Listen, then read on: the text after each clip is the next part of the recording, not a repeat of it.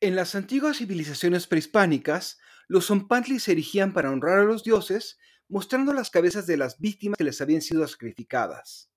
Irónicamente, es lo primero que viene a la mente con el mural de las 400 personas amenazadas por el presidente, de acuerdo con el PRI, el PAN y el PRD. ¿Lo hacen a propósito o simplemente ejecutan lo primero que se les ocurre?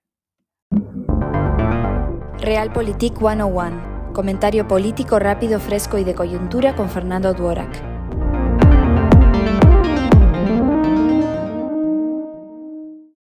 se apela a una masa para generar cohesión al interior de un grupo. Para ello, debe haber una idea previa de identificación, comunidad y pertenencia colectiva en el imaginario. Si se le invoca sin ese entendido o sin crear una narrativa alterna, el tiro puede salir por la culata. Sobre el mural de las 400 personas que presentó la oposición, queda claro que sufrieron los ataques del presidente. Pero si lo vemos desde el punto de vista de sus seguidores, son los enemigos del régimen. Como sucedía con los Zompantli, representan a las víctimas que necesita el gobierno para sobrevivir y legitimarse. Ignorar eso es no entender cómo funciona la retórica populista. Si la oposición desea usar esta imagen con éxito, debería darle un significado distinto.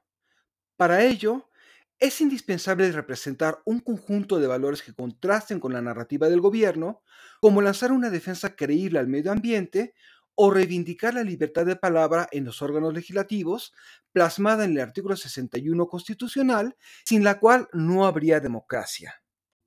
Sin embargo, las víctimas del presidente solo son usadas como contraataque reactivo sin plantear algo distinto.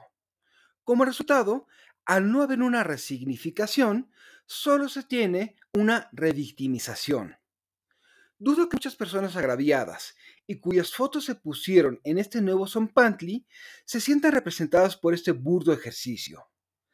Tampoco ayuda a sumar adhesiones compartir espacio con periodistas divisivos que solo escriben lo que la oposición desea escuchar. Sí, como los maromeros del otro extremo. En resumen, por actos como este, no permea un discurso opositor más allá de un grupo reducido. Soy Fernando Duarak y esto es Realpolitik 101. Hasta la próxima.